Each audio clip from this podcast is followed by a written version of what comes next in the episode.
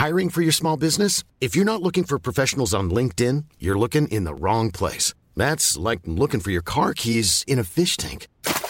LinkedIn helps you hire professionals you can't find anywhere else, even those who aren't actively searching for a new job but might be open to the perfect role. In a given month, over 70% of LinkedIn users don't even visit other leading job sites. So start looking in the right place. With LinkedIn, you can hire professionals like a professional. Post your free job on linkedin.com slash people today.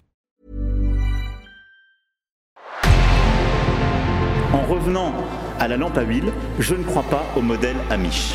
Uh, there is one more thing. Don't try to be too smart. Pay taxes when, when you have to pay taxes. Je ne peux pas répondre à, à, votre question, Monsieur le Président, parce que je n'ai pas de monde connecté. And that was a big mistake, and I'm sorry. Welcome to the Cybertruck Unveil. Voilà, je suis localisé en Allemagne. Signaux faibles, le podcast de siècle digital qui décode l'actualité du numérique.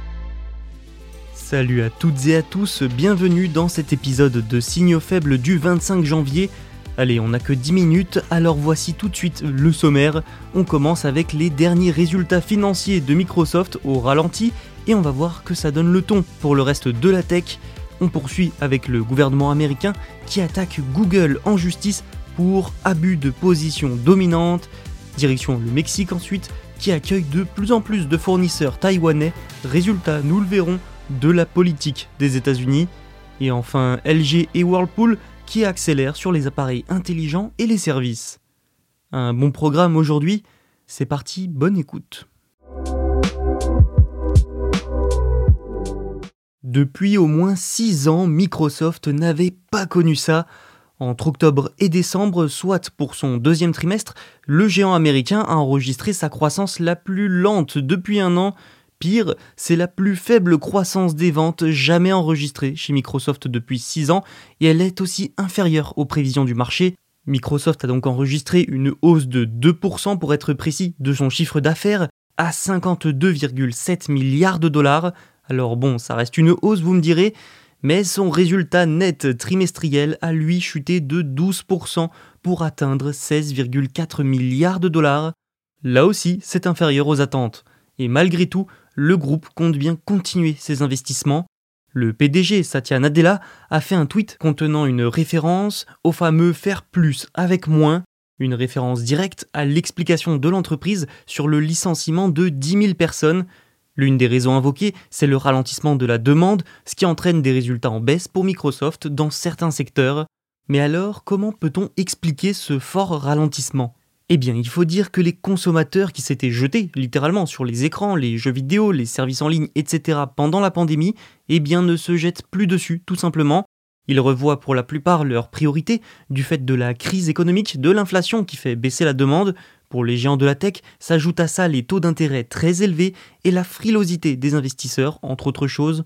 Du coup, les géants de la tech qui avaient vu leurs ventes bondir et qui ont recruté des milliers de personnes ont vécu une année boursière compliquée en 2022. Tenez, par exemple, l'indice des valeurs technologiques Nasdaq a décroché d'un tiers contre 20% pour le Dow Jones. Mais ce qu'il faut retenir, c'est que ce coup de mou chez Microsoft est peut-être le signe d'une année financière difficile pour l'ensemble du secteur de la tech, nous le verrons rapidement, hein, puisque Meta et Alphabet, maison mère de Google, vont présenter leurs résultats annuels la semaine prochaine. Tous ont connu des problèmes boursiers et ont annoncé des licenciements, mais comme l'exemple de Netflix nous le montre, il est possible que ces entreprises connaissent finalement un rebond au dernier moment. Le gouvernement américain attaque en justice Google, oui, vous avez bien entendu, mais est-ce que c'est étonnant? Est-ce que c'est nouveau, marquant? Pour certaines raisons, oui, et on va le voir. Mardi, le DOJ, le département de la justice du gouvernement américain et huit États américains ont porté plainte contre Alphabet, la maison mère de Google. Ils appellent à démanteler son activité publicitaire devenue trop importante. Google est donc attaqué en justice pour abus de position dominante sur le marché de la publicité en ligne. Pour les États et le ministère de la Justice lui-même, Google abuserait en effet de sa position sur le marché L'entreprise, de son côté, a réagi en évoquant une position erronée de la part du gouvernement. Il faut tout de même admettre que le géant américain domine, et de loin, avec plus du quart du marché de la publicité en ligne, ce dernier pesant près de 280 milliards de dollars rien qu'aux États-Unis. Une position qui lui permettrait notamment de prélever au moins 30 cents par dollar dépensé par les annonceurs. Selon eMarketer, Google détient 54% du marché de la publicité liée à la recherche en ligne, devant Amazon et ses 22,5%. En tout cas, les choses deviennent vraiment sérieuses cette fois. Le gouvernement lui-même et plusieurs États attaquent Google officiellement en justice. Cette offensive judiciaire pourrait durer des années et ça peut potentiellement aller très très loin. Enfin, ça serait la conclusion de plusieurs années de plaintes à l'encontre de Google. Le 20 octobre 2020, le département de la justice des États-Unis a déjà déposé une plainte contre Google pour de multiples violations des lois antitrust du pays. Depuis 2020, Google est accusé de profiter de sa position dominante. En juin 2021, l'entreprise a aussi été condamnée à 220 millions de dollars d'amende pour avoir abusé de sa position dominante dans la publicité en ligne en France. Bref, tout ça, ça ne va pas arranger les affaires de Google. La tech, vous l'avez vu avant, dans son ensemble souffre économiquement. Le groupe vient même d'annoncer 12 000 licenciements. Ces résultats annuels seront présentés la semaine prochaine et seront probablement très scrutés. Le Mexique serait-il le nouvel Eldorado des fournisseurs de technologie taïwanais? Sans aller jusque-là, force est de constater qu'un grand nombre d'entre eux augmentent leur capacité de production au Mexique. Le but est simple, répondre à la demande croissante de véhicules électriques et autres technologies en Amérique du Nord. Mais alors, pourquoi le Mexique? Foxconn, le plus grand fabricant électronique du monde sous contrat, a récemment établi un siège social au Mexique, de quoi lui permettre d'y centraliser la gestion de ses filiales et de ses groupes commerciaux et de maximiser ses ressources pour mieux servir ses clients sur les marchés nord-américains. Donc ces implantations au Mexique doivent permettre de répondre à cette demande en Amérique du Nord et au fait que la chaîne d'approvisionnement se déplace de l'Asie vers l'Amérique, mais il y a autre chose. Déjà, la main-d'œuvre au Mexique est moins chère que dans d'autres endroits en Amérique du Nord. Ensuite et surtout, il y a la politique américaine. Les États-Unis font pression pour que les fournisseurs se déplacent en Amérique du Nord. Conscient que ça ne peut pas se faire qu'aux États-Unis, le gouvernement a donc adapté ses mesures. Vous voyez euh, l'IRA, l'Inflation Reduction Act. C'est un texte du gouvernement Biden qui est entré en vigueur en août dernier.